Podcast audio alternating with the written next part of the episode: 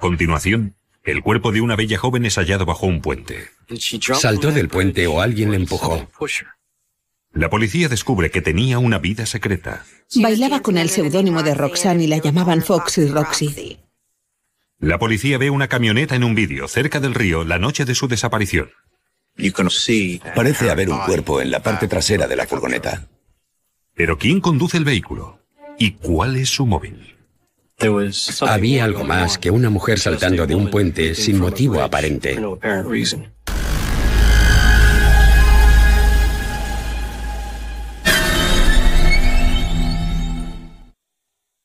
A primera hora del sábado, debajo de un puente en la ciudad de Burlington, Nueva Jersey, un conductor de quad encontró el cuerpo de una joven. Supuso que se había quitado la vida. Vemos a una chica joven, de entre 20 y 30 años, unos 45 kilos, sin identificación. Las lesiones físicas eran considerables teniendo en cuenta la caída de unos 14 pisos. La actividad de los insectos indicaba que llevaba muerta varios días. Pero ¿quién era esa mujer? La policía publicó una descripción en los medios. Su jefe del trabajo llamó. Un exnovio llamó diciendo que reconocían la descripción de la joya que llevaba puesta. A partir del colgante de mariposa, la víctima fue identificada como la joven de 21 años, Rachel Siani. No dejaba de repetirme que no era verdad. Y lo seguí creyendo hasta llegado el funeral, hasta que me levanté y fui a verla. Nancy sabía una cosa de su prima, Rachel Siani, que pocas personas sabían. Rachel era universitaria de día y una bailarina erótica de noche. Y lo hacía solamente para pagarse los estudios. Y tal como me lo describía, bailaba con un bikini sumamente escaso. Rachel trabajaba en un lugar llamado Club Internacional para Caballeros Divas, al otro lado del puente en Pensilvania, a apenas cinco kilómetros del lugar donde hallaron su cuerpo. Su nombre artístico era Roxanne. Divas es el típico club de caballeros, donde van los hombres. Hombres, la mayoría. Y se sientan y toman unas copas mientras miran a las chicas. Los amigos y parientes de Rachel no podían creer que se hubiera suicidado. Sostenían que no mostraba ningún signo típico de depresión. Al contrario, estaba concentrada en sus estudios. Estudiaba psicología porque decía que quería dedicarse a eso y ayudar a personas.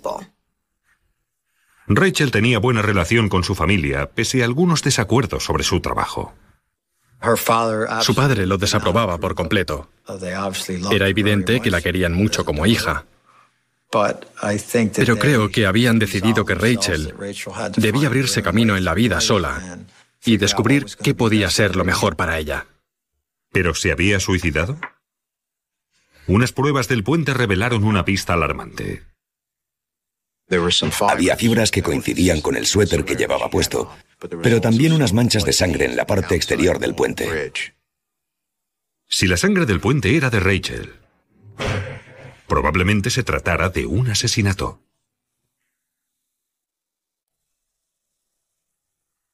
En una pequeña ciudad a las afueras de Filadelfia, una bailarina erótica hallada muerta bajo un puente era portada de las noticias. Si trabajara en un puesto de helados no hubieran escrito vendedora de helados asesinada. Fastidiaba porque era bailarina erótica asesinada o stripper arrojada por un puente. Nunca mencionaron su nombre o que fuera una estudiante de la universidad. Como Rachel fue hallada bajo un puente, sin zapatos y llevando calcetines limpios, los investigadores sospecharon que la habían trasladado hasta el puente y la habían arrojado por encima. Estaban muy limpios. Arriba en el puente no estaban los zapatos, tampoco un coche. La carretera estaba muy sucia y si hubiera ensuciado los calcetines se hubieran dado hasta allí. Fibras de su suéter, aprisionadas en el hormigón del puente, hicieron patente que no había saltado. El cuerpo rascó todo el lateral de la construcción.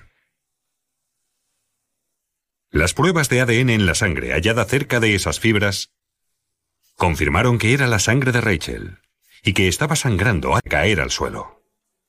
La policía tenía que trabajar al revés, averiguar primero cómo llegó aquella sangre y las fibras al travesaño del puente. No había marcas en el cuello de Rachel, por lo que los investigadores no creían que el asesino la hubiera estrangulado con un lazo o con las manos. Si es una superficie ancha, como un antebrazo presionando el cuello, o una mano grande y plana presionando el cuello, no salen morados. Una fuerte hemorragia interna reveló a los médicos forenses que Rachel aún estaba viva cuando la arrojaron por el puente. Tenía un lado de la cara salpicado de sangre que no correspondía con la caída del puente. Dos uñas rotas de la mano lo evidenciaban. Había intentado defenderse. La causa de la muerte era un traumatismo por un fuerte golpe, una fractura craneal. La fractura va de un canal del oído al otro canal. El coche de Rachel, un viejo Lincoln, estaba aparcado en Divas, el club para caballeros donde trabajaba. Había comida y dinero esparcidos por el coche, lo que nos hizo pensar que su fallecimiento no era resultado de un robo. Sus compañeras bailarinas contaron a la policía que un ex cocinero, Jason Woods, de 26 años, la hostigaba. Parecía tener alguna fijación y obsesión por Rachel. Iba diciendo a la gente que Rachel era su novia. No era verdad, pero lo decía. De hecho, habían despedido a Jason hacía un mes. Y cuando la policía supo por qué, supo que tenían un posible sospechoso. Se había encaprichado de ella. Y lo despidieron precisamente por su encaprichamiento por Rachel Siani. Al ser interrogado por la policía, Jason negó su implicación en el asesinato de Rachel. Era creíble, pero todavía no podíamos descartarle. Debíamos tener a ese individuo en mente. Quizás fuera un buen actor. Luego, los investigadores del homicidio dieron con una pista. La última noche que Rachel trabajó en Divas, charlaba en el parking con una amiga después de cerrar el club. Y un hombre manifiestamente ebrio empezó a aporrear la puerta del club. Un policía local fue testigo del incidente.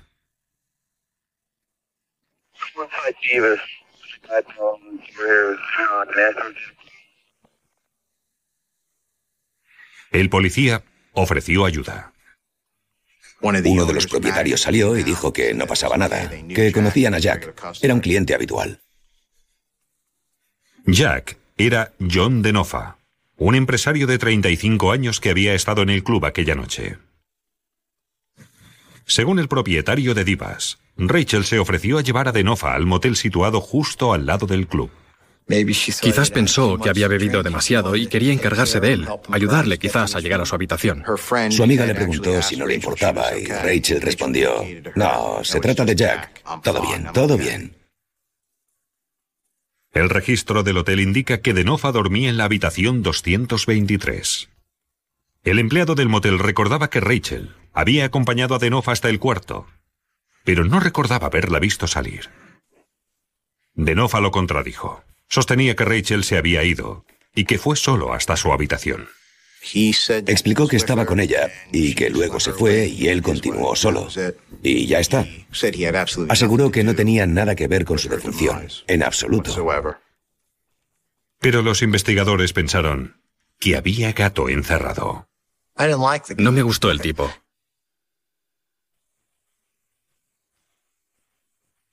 El principal sospechoso del asesinato de Rachel Siani era la última persona que la había visto con vida, Jack Denofa. Era un hombre casado, sin hijos y propietario de una empresa de señales.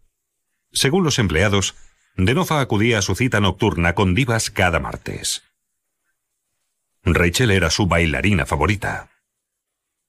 Había hablado de Jack y contaba que no tendría que trabajar por la noche si no le apetecía, porque él le daba dinero para sentarse a su lado y conversar.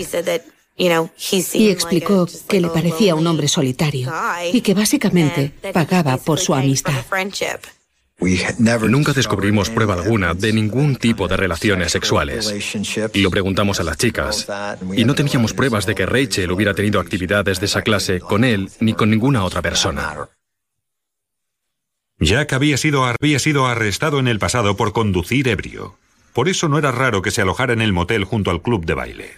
Reservaba una habitación en el motel y si estaba demasiado bebido para conducir, a veces la dirección de Divas le acompañaba a la habitación.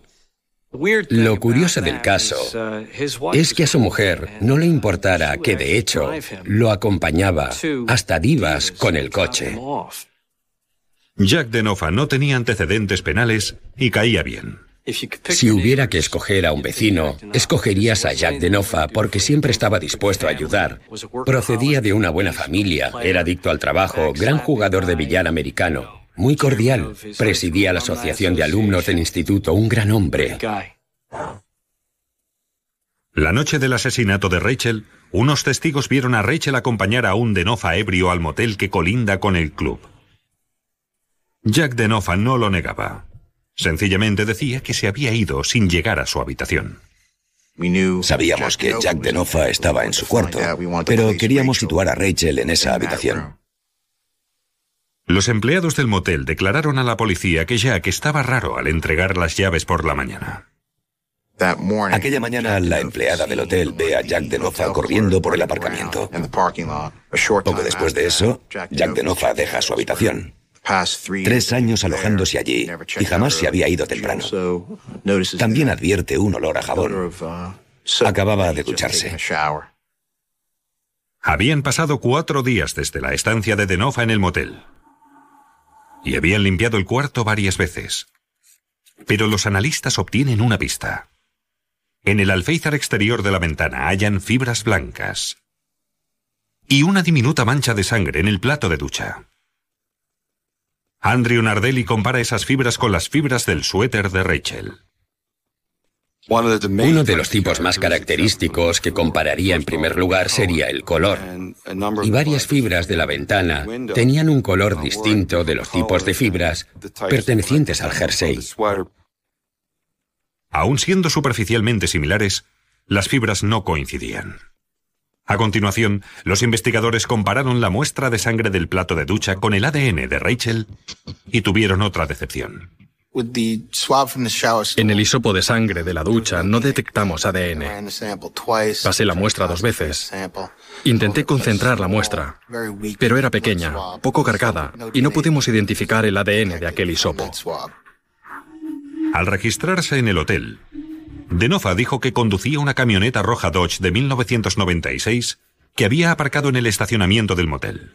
Si había cruzado el puente aquella noche, las cámaras de vigilancia lo mostrarían. Mostraban claramente una camioneta roja Dodge de 1996 con un cuerpo inerte en el maletero abierto que vestía ropa similar a la de Rachel Siani atravesando el peaje a las 3 y 13 del 29 de marzo. 25 minutos más tarde, la camioneta regresó, con la parte de atrás vacía.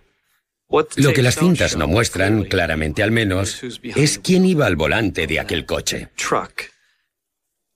Era imposible leer la matrícula. Pero la policía tenía una causa probable para registrar el vehículo de Denofa. Descubrieron que estaba limpio como una patena.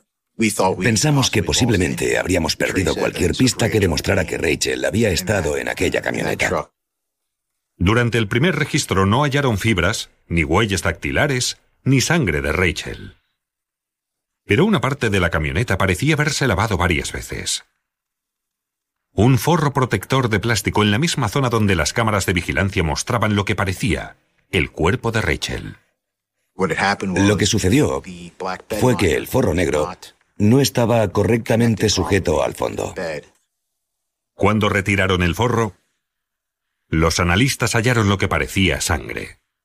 El ADN demostró que era de Rachel Siani.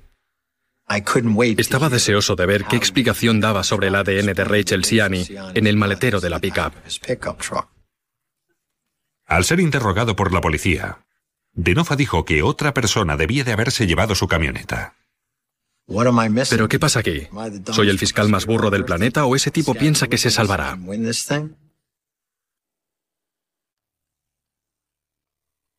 Esta es la última fotografía de Rachel Siani, hecha por una amiga unas horas antes de su asesinato. Por algún motivo disparatado, la cámara en el coche. Supongo que las jóvenes lo hacen. Sacó la cámara y sacó una foto de ella, sentada a su lado en el coche. La cámara de vigilancia revela lo que parece el cuerpo de Rachel en la camioneta roja de Jack Denofa, atravesando el río hasta Nueva Jersey la noche del asesinato. Según los amigos, Rachel era la bailarina favorita de Denofa en el club para caballeros divas. Rachel le conocía bastante bien y decía a la gente que pensaba que era un perdedor, un imbécil que la amaba. Le daba 100, 200, a veces 300 dólares solo por sentarse con él en diva. Si bien su dinero no logró comprar su corazón, sí que compró su confianza, y eso resultó mortal para Rachel. Creía que era inofensivo. La noche del asesinato de Rachel, Denofa se alojaba en la habitación 223 del motel junto al club. Pero los investigadores no hallaron pruebas forenses en el cuarto. Así que buscaron al cliente que se había hospedado en la habitación directamente debajo de la de Denofa aquella noche. Un hombre se alojó en esa habitación. Hacia las 3 de la madrugada oyó un ruido fuera de su cuarto, un ruido sordo, seco. Fuera lo que fuera, era extraño, pero no se levantó para comprobarlo. Sus cuartos daban a la parte trasera del hotel, donde apenas había tráfico a esas horas. En la acera, debajo de la habitación 223, los investigadores advirtieron una mancha oscura. Pensamos que podía ser aceite, pero nos pareció raro que alguien cambiara el aceite o que el aceite goteara en la acera, porque la acera estaba muy pegada al edificio. Cogí un trozo de papel blanco y froté la mancha. Y al mirarlo vi que era rojo. Una prueba de presunción reveló que era sangre humana. Un test de ADN determinó que era de Rachel Siani. Algo se torció en aquel cuarto esa noche. ¿Qué le pasó a Rachel Siani la noche de su asesinato? Los fiscales defienden que aquel martes era como cualquier otro. Los clientes asiduos acudieron al club, incluido Jack Denofa. Rachel Siani era la chica que Jack Denofa siempre quiso y jamás tuvo. Y como no podía ganarse su afecto con su físico regordete y su encanto empalagoso, la acosaba con dinero y regalos y así la compraba, pero no funcionó. Cuando el club cerró aquella noche, Mientras Rachel y su amiga charlaban en la calle, Jack volvió manifiestamente ebrio y aporreó la puerta con furia. Rachel se ofreció a acompañarle al motel colindante, donde solía quedarse después de una noche de copas.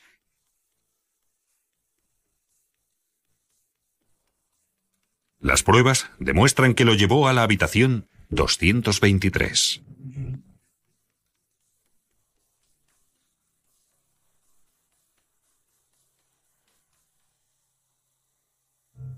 Los fiscales sospechan que Jack intentó insinuarse a la chica y que ella le rechazó.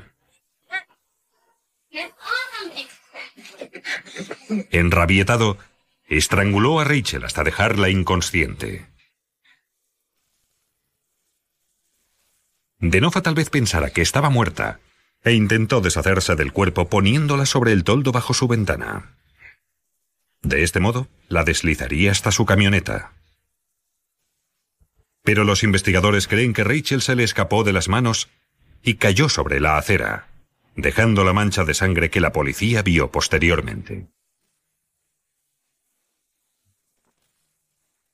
Denofa puso el cuerpo de Rachel en la furgoneta, y la sangre de la chica se coló por debajo del forro que protegía el suelo del maletero. Cruzó el puente hasta Jersey, donde fue fotografiado con lo que parecía el cuerpo de Rachel detrás.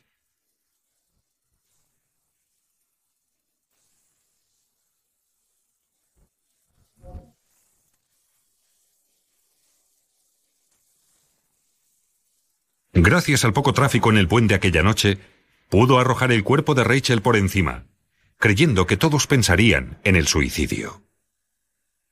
Pero su sangre y fibras del suéter quedaron en un lateral del puente. Prueba de que estaba herida antes de caer. Prueba de que no era un suicidio. Le, daba bebidas, propinas, evidentemente para obtener algo que ella no quería darle, ya fuera dinero, sexo o drogas. Y como no quiso dárselo, se enfadó con la chica y la hirió. Y con una falta total de respeto hacia ella, arroja el cuerpo como si fuera basura. Solo podemos suponer cómo comenzó, pero al menos sabemos lo que pasó después de eso. En noviembre de 2002, Jack Denofa fue declarado culpable de asesinato en primer grado y sentenciado a una condena de 30 años en la cárcel. Fue un asesinato inexplicable. Dos escenas del crimen se limpiaron por completo. Pero aún así, quedaron unas pocas manchas de sangre que incriminaron directamente a Jack Denofa. No presentaron demasiados hechos para su defensa. Tampoco trajeron expertos porque estoy seguro de que no los encontraron. No podían atacar la validez del ADN. Ni de ninguna otra prueba. Las pruebas y las versiones de testigos apuntaban únicamente a Jack Denofa. Hubiera sido un crimen no investigarle. Jack Denofa no era el pez gordo que pretendía ser. Quería ser un mandamás de la peor manera. Quería hacerse el dueño de divas nada más entrar en el local, pero no era más que un hombre pequeño y simple, y quizás el asesino más incompetente que haya visto el condado de Pax.